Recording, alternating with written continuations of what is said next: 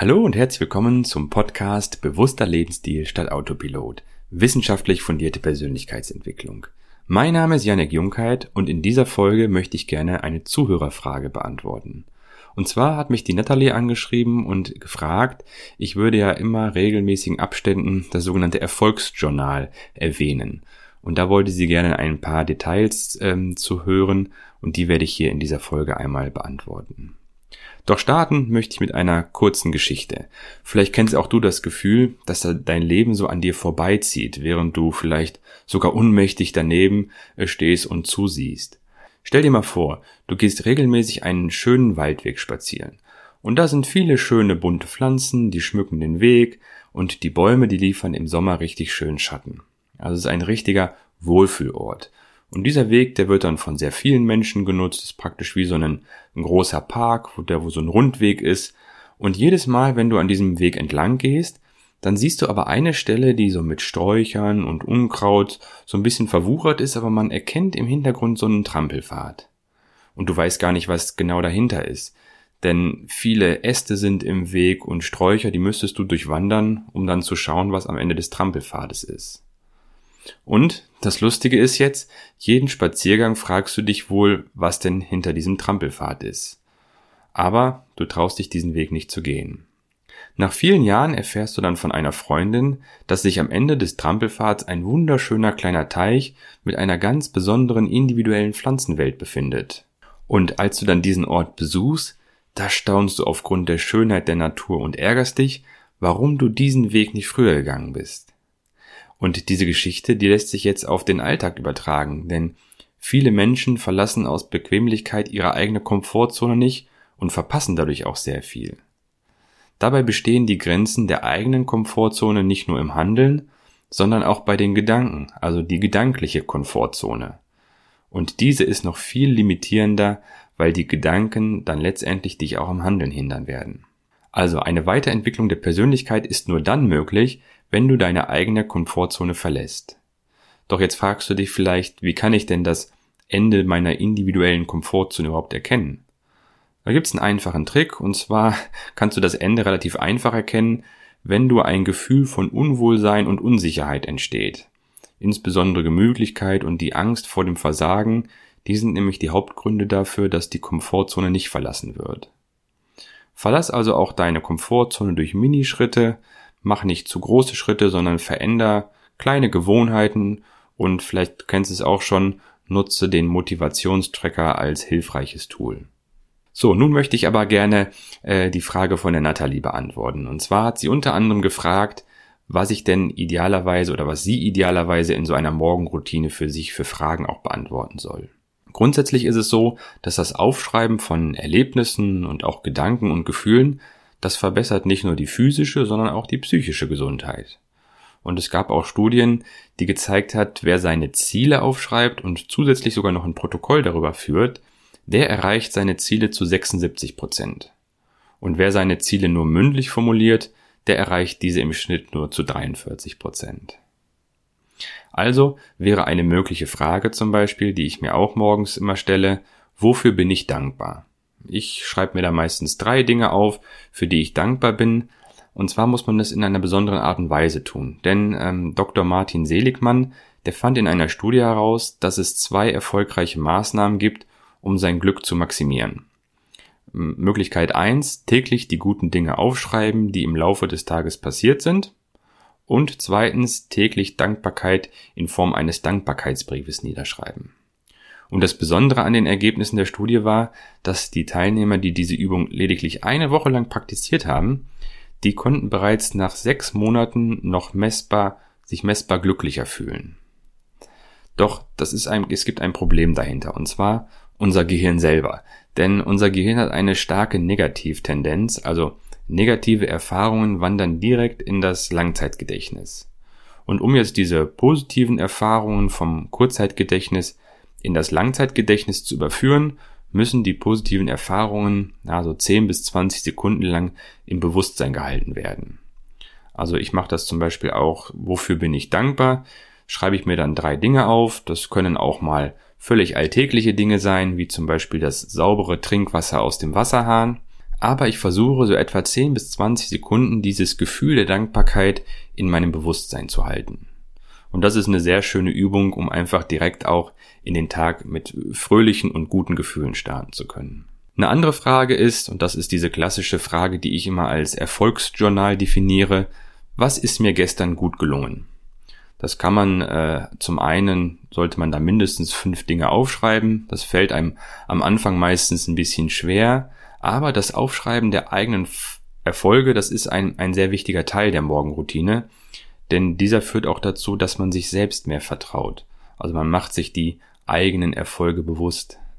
Es ist nämlich so, der Neuropsychologe Kevin Oxner, der fand heraus, dass es keinen Unterschied macht, ob wir eine Erfahrung gerade zum ersten Mal durchleben oder ob wir uns erinnern. Das bedeutet also, dass eine positive Erinnerung zu Gefühlen führt, als ob wir dieses Ereignis gerade erlebt hätten. Und diesen Effekt, den kannst du dir dann auch zunutze machen, wenn du zum Beispiel gerade mal in schlechter Stimmung bist, dann kannst du dir einfach dein Erfolgsjournal nehmen und drin rumblättern und einfach mal ein bisschen in deinen alten oder vergangenen Erfolgen schweben.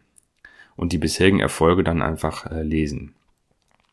Unser Unterbewusstsein unterscheidet auch nicht zwischen einer Qualität der einzelnen Erfolge, sondern hier ist es tatsächlich so, dass die Quantität entscheidend ist, also notiere deshalb auch kleine Erfolge. Eine weitere Möglichkeit ist auch, dass man die eigenen Erfolge in verschiedene Bereiche des Lebens einteilt. Also es gibt zum Beispiel den Bereich Finanzen, es gibt den Bereich Ernährung, es gibt den Bereich Leben, Lebenssinn, Gesundheit. Also hier kann man das Erfolgsjournal oder diese Frage, was mir gestern gut gelungen ist, kann man auch noch deutlich ausbauen. Aber wichtig, wenn man anfängt, hier auch kleine Dinge notieren, wie beispielsweise, ähm, dass man jemandem beim Autofahren vorgelassen hat oder dass man äh, mit jemandem telefoniert hat. Also einfach auch die kleinen Dinge, die einem gut gelungen sind, äh, auf die man stolz ist, die sollte man hier notieren. Eine weitere Frage von der Natalie war noch, was man sich denn noch für weitere Fragen stellen kann, um auch das, sie nannte es, glaube ich, das Gute im Menschen hervorzubringen. Äh, fand ich eine sehr interessante Frage. Ähm, ist schwierig zu beantworten, weil das auch mal von der eigenen Persönlichkeit abhängt. Aber weitere Fragen wären zum Beispiel, was habe ich gestern Gutes für jemanden getan? Das ist so eine Frage, wo man sich einfach auch dann in der Morgenroutine bewusst macht, dass man auch für andere Leute da sein sollte. Ähm, das kann eine kleine Spende sein, das kann aber auch einfach hier wieder ein, Telefonat sein, das kann mm, ein positiver Zuspruch sein. Also was man hat man gestern Gutes für jemanden getan? Oder auch die Frage, was habe ich gestern Neues gelernt? Um sich einfach auch aus der eigenen Komfortzone herauszuheben und sich zu fragen, ja, was habe ich denn gestern Neues gelernt? Was habe ich sozusagen äh, meinen Horizont erweitert? Oder eine weitere Frage, inwieweit ist der heutige Tag eine Chance? Also sich einfach klar zu machen, dass jeder einzelne individueller Tag eine Chance sein kann. Und die Frage ist halt eben, was man aus diesem Tag macht. Oder eine Frage, wozu habe ich mich derzeit verpflichtet?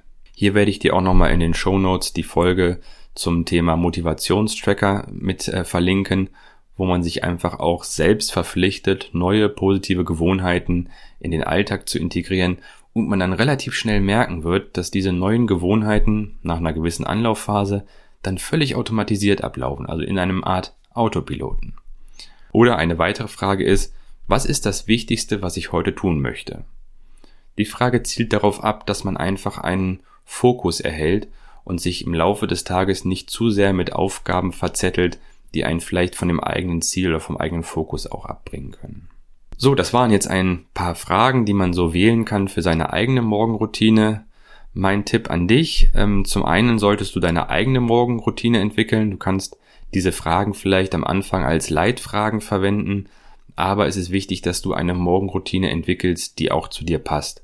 Ob es jetzt noch ein bisschen Meditation mit dabei ist, ob es eine Sporteinheit dabei ist, ein Spaziergang oder auch vielleicht einfach mal fünf bis zehn Minuten ruhiges in sich kehren, äh, denken an die Ziele, visualisieren. Das ist also ganz von dir persönlich abhängig. Aber wichtig ist, damit du keine Ausrede für die Morgenroutine findest, empfehle ich dir, drei verschiedene Varianten zu entwickeln. Äh, Variante 1 ist eine ausführliche Variante, die du so täglich machst, wenn alles normal läuft, sozusagen deine standardmäßig durchgeführte ähm, Morgenroutine. Dann solltest du eine zweite Variante entwickeln, ähm, und zwar eine kurze Variante, die, wenn es mal mal ähm, schnell gehen muss, sozusagen, weiß nicht, du hast verschlafen oder hast vielleicht doch einen wichtigen Termin oder am Vorabend ist es spät geworden, du wolltest ein bisschen länger schlafen. Also einfach eine abgespeckte kurze Variante und dann noch eine sehr, sehr kurze, wo du dich vielleicht wirklich nur kurz fokussierst, deine Erfolge notierst und Dankbarkeitsdinge notierst, ähm, wenn du zum Beispiel unterwegs bist in einem Hotelzimmer oder sonstiges, wo du dich einfach nochmal kurz ähm, neu fokussierst und in den Tag startest.